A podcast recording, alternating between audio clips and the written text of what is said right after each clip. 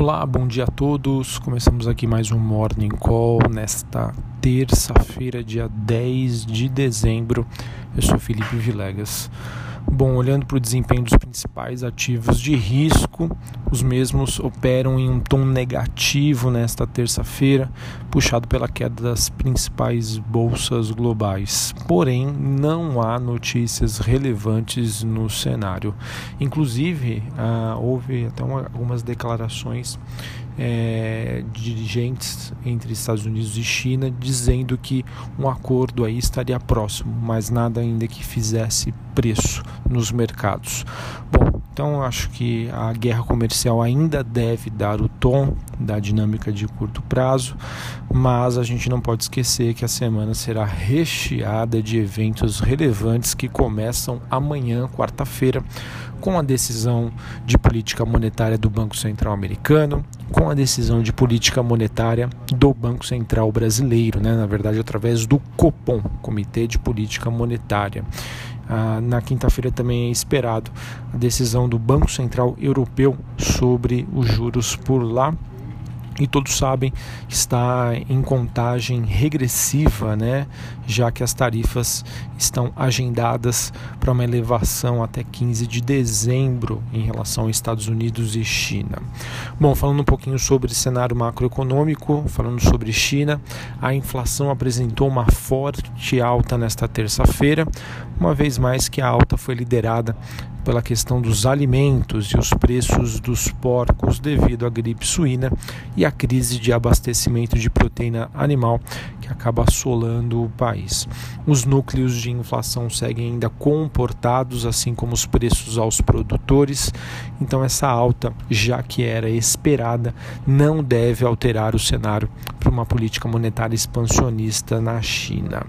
Falando sobre o noticiário Brasil, Hoje temos uma agenda é, esvaziada de indicadores e o mercado deve é, observar e monitorar a questão da votação da PL do saneamento que entra em pauta na Câmara. O relator do projeto, o deputado Geninho Zuliani, ele havia previsto a votação nesta segunda-feira, mas o presidente da Câmara, Rodrigo Maia, como estava em São Paulo, e a sua presença foi considerada indispensável, ela foi adiada para esta terça-feira.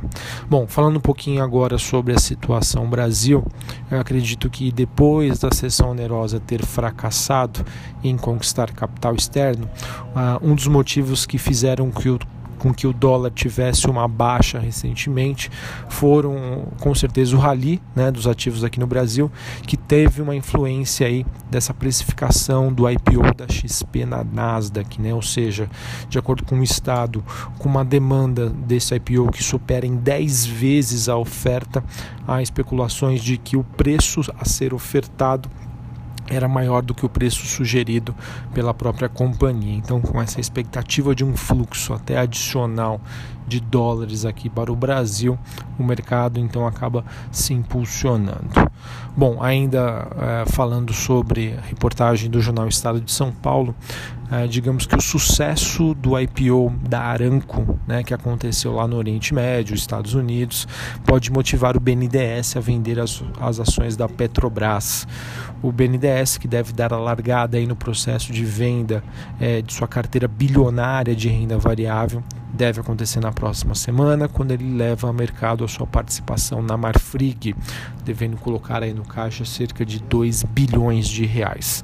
Para janeiro está no cronograma a venda de metade da sua fatia da JBS, numa operação envolvendo 8 bi de reais, e o segundo lote será vendido em outro momento, mas ainda no ano que vem. Então temos no cronograma para 2020, além das ações já citadas, Petrobras, Tupi e também a Copel. Bom, tivemos várias empresas que anunciaram o pagamento de proventos. Então tivemos a Itaúsa, né, anunciando pagamento de juros sobre capital próprio, 0,005 centavos por ação. Papéis passam a ser negociados ex juros sobre capital próprio a partir do dia 13. Bradesco também, mesma coisa, né, propondo JCP de 50 centavos por ação ON, 0,55 por ação preferencial. é, o tema que ainda deve ser é, deliberado em reunião prevista para o próximo dia 19 é, de dezembro. Bom, São Martinho, o Conselho também aprovou o pagamento de JCP, valor de 0,34 centavos por ação, terá direito a este provento, os acionistas com base na próxima quinta-feira, dia 12, e a ação passa a ser negociada ex-JCP a partir do dia 13 de dezembro. Banco BMG também anunciou juros sobre capital próprio 0,21 centavos, é, já líquido né, de R por ação, é, terá direito a este provento acionistas com base posição em 19 de dezembro. Bom, além do mais, nós tivemos a Petrobras informando a conclusão da venda de 34 campos terrestres na bacia do Potiguar por cerca de 266 milhões de dólares.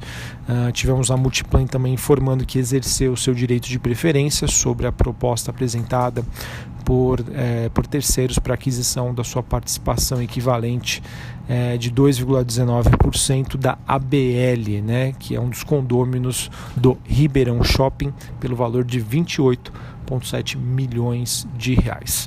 PetroRio divulgou seus dados operacionais na noite desta segunda-feira referentes aí ao mês de novembro. É, houve um crescimento né, na produção diária né, de barris de petróleo, um aumento de 5,3%. Ah, bom, além disso, nós tivemos a ANAC concedendo azul mais 36 frequências semanais de voos para a Argentina, de acordo com o Globo. Tem uma reportagem muito interessante do Brasil Journal mostrando que a Tenda, a empresa do setor de construção civil, estaria dobrando a sua aposta no público de baixa renda.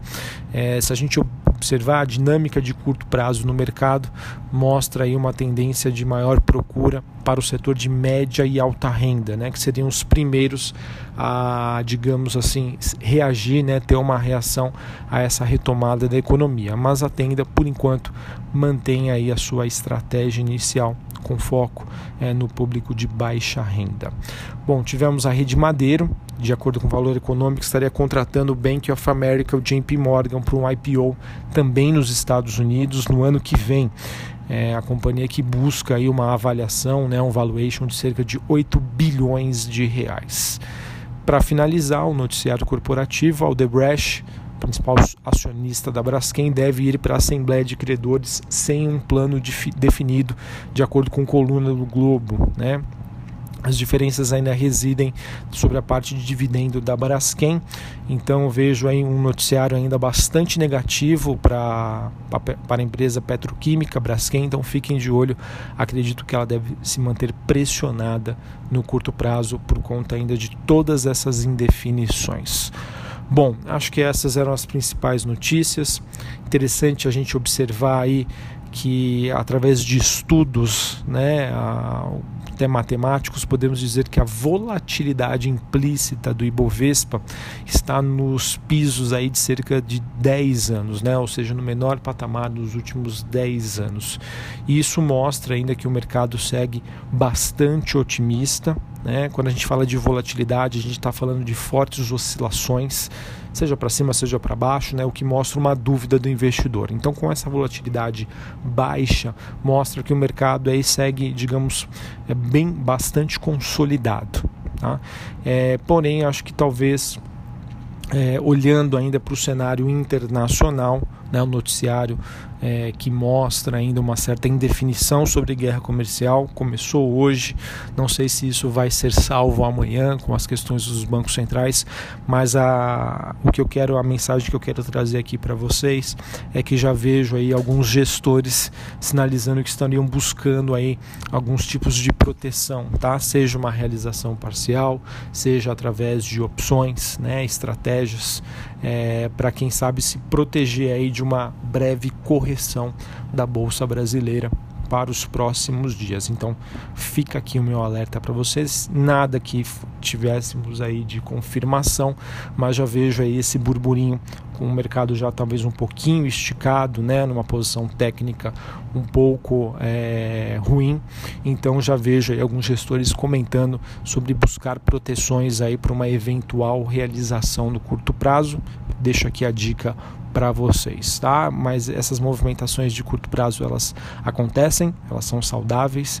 É, o que importa é a tendência para a bolsa brasileira ainda segue bastante positiva para o finalzinho do ano e também para, principalmente na verdade, para 2020. Um abraço, uma excelente terça-feira e até a próxima. Valeu!